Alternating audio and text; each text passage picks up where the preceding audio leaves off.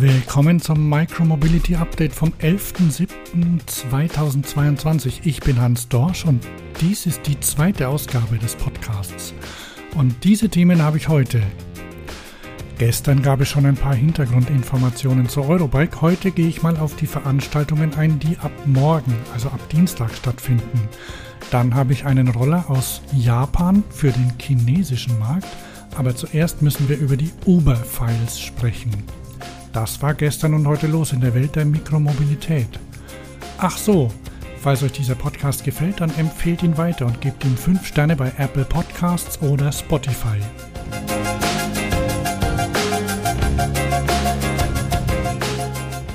Okay, das musste ja irgendwann mal rauskommen.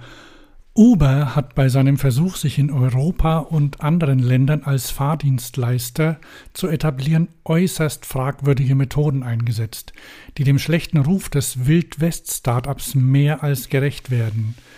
Der Guardian hat zehntausende Dokumente aus den Jahren 2013 bis 2017 zugespielt bekommen, die vom International Consortium of Investigative Journalists unter anderem mit der Süddeutschen Zeitung unter dem Stichwort Uber-Files veröffentlicht wurden. Ich habe vier Links in die Shownotes gepackt. Die Originalversion des ICIJ, eine kurze Zusammenfassung von Heise Online und eine lange Version jeweils in der Süddeutschen Zeitung und im Guardian. Dessen Überschrift bringt es übrigens ziemlich gut auf den Punkt. Uber brach Gesetze, täuschte die Polizei und betrieb heimlich Lobbyarbeit bei Regierungen. Ich zitiere aus Heise Online. Uber setzte bei seinem Versuch, sich in Europa zu etablieren, unter anderem auch fragwürdige Kooperationen mit der ehemaligen EU-Kommissarin Nelly Kroes, dem späteren französischen Präsidenten Emmanuel Macron sowie den deutschen FDP-Politiker Otto Fricke. Kroes hat sich demnach bereits für Uber eingesetzt, als ihr nach dem Abschied aus der EU-Kommission solche Lobbyarbeit untersagt war. Macron wiederum hat als Wirtschaftsminister Frankreichs womöglich bei Behörden in Marseille zugunsten von Uber interveniert. Fricke soll seine politischen Kontakte für Uber genutzt haben. Nach Angaben des Rechercheverbunds gab der US-Konzern allein im Jahr 2016 90 Millionen Euro für Lobbyarbeit aus. Katja Diel, die Autorin des Buchs Autokorrektur, kommentierte bei LinkedIn, ich sehe mich bestärkt und bin dennoch bestürzt über das Ausmaß des ekelhaften Businessmodells von Uber. Es zeigt, warum es wichtig ist, europäische Lösungen zu gestalten und nicht auf Pferdewetten jenseits jedweder Realität im Internet zu setzen. Viele von ihnen begannen vielleicht sogar holistisch mit einem echten Wunsch nach Verbesserung, wurden dann aber an die Börse gejagt, wo nur ein Wachstum zählt – das Toxische im Kapitalismus, das uns unfassbar schwer macht, nachhaltige und gesunde Lösungen wachsen zu lassen. Dann bringt sie noch ein krasses Zitat aus der ICIJ-Recherche. Wir sind einfach verdammt illegal, schrieb Nairi Hurdayan, der damalige Leiter der globalen Kommunikation von Uber, an einen Kollegen inmitten der Bemühungen der Regierung, den Fahrdienst in Thailand und Indien zu schließen. Oh je, die Tatsache, dass viele Micromobility-Startups in den USA von ehemaligen Uber-Mitarbeitenden gegründet wurden, wirft natürlich auch kein besonders gutes Bild auf die Branche.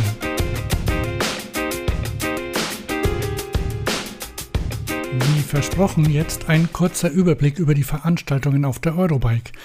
Es sind eine ganze Menge. Vielleicht muss ich auch unter der Woche nochmal drauf zurückkommen. Morgen, also am Dienstag, ist ja offiziell noch keine Messe, aber es gibt morgens das Branchengespräch für die Medien mit Zahlen und Marktberichten. Ich werde berichten.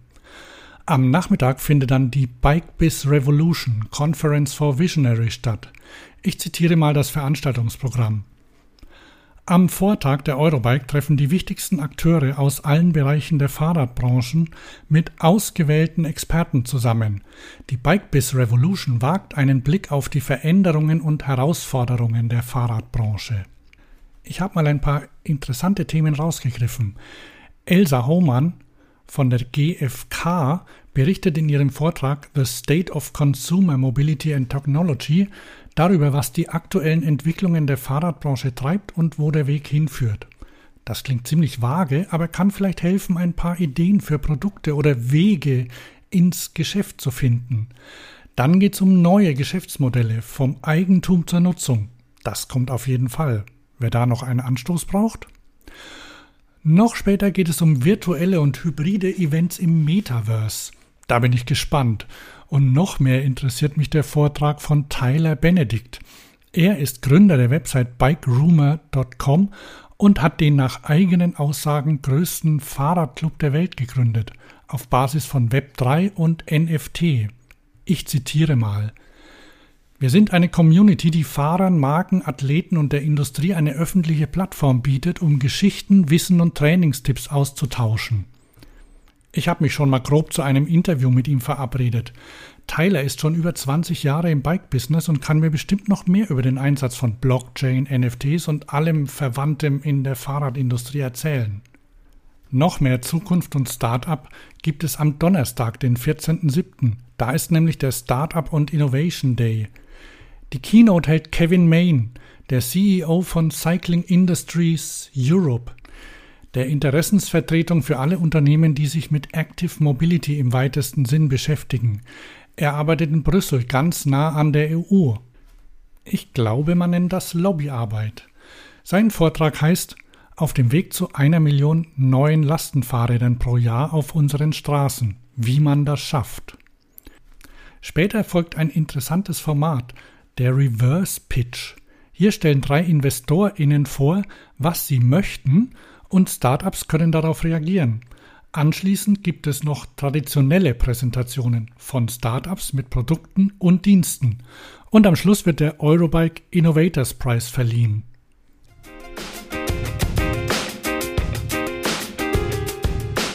Jetzt geht's weiter zu einem fertigen Produkt, das nicht auf der Eurobike zu finden ist. Kennt ihr Muji? Das ist eine japanische Ladenkette, in der es auffällig unauffällige Dinge zu kaufen gibt. Von schlichten Notizbüchern über Haushaltswaren, Kleidung bis zu Sofas. Ich wollte jetzt mal nach der Größe gehen.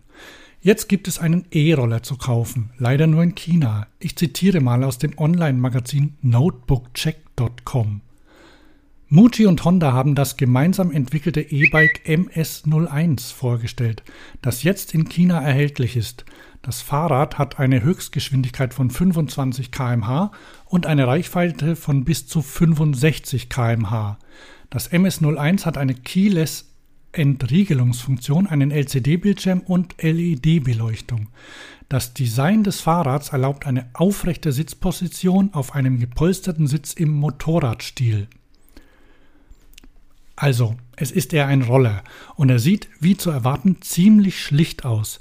Entworfen hat ihn Kenya Hara, der Chefdesigner von Muji und einer der einflussreichsten Designer des heutigen Japan. Es ist ein schwarz-weißer Roller mit geraden Linien, wenig Material, also Karosserie, und großen 17 Zoll Mopedrädern.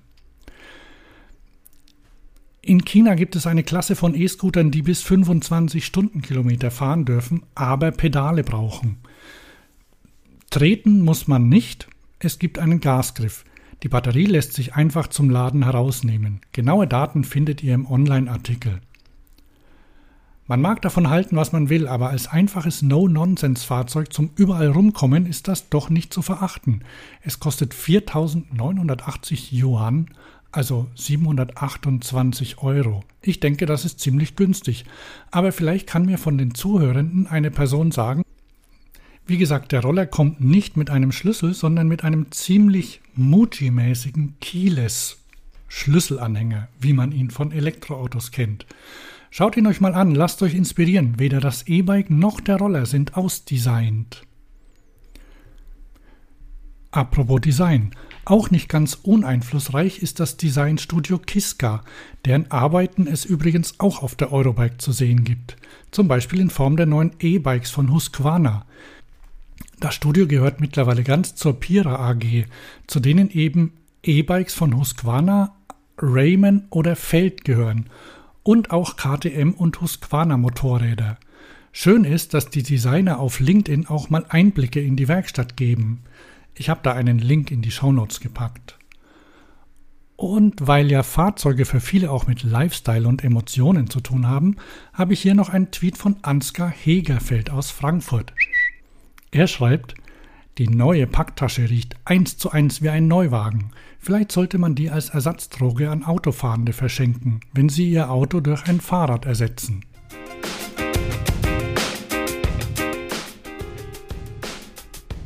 Und das war's für heute. Morgen gibt es wieder Nachrichten und noch mehr Eurobike-Veranstaltungen.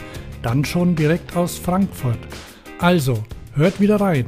Bis dahin. Und nochmal zur Erinnerung, liked und subscribed, gebt dem Podcast 5 Sterne bei Apple Podcasts und Spotify und falls ihr noch nicht habt, abonniert ihn, damit die nächste Folge automatisch in eurem Postfach landet. Wir hören uns wieder in der nächsten Sendung.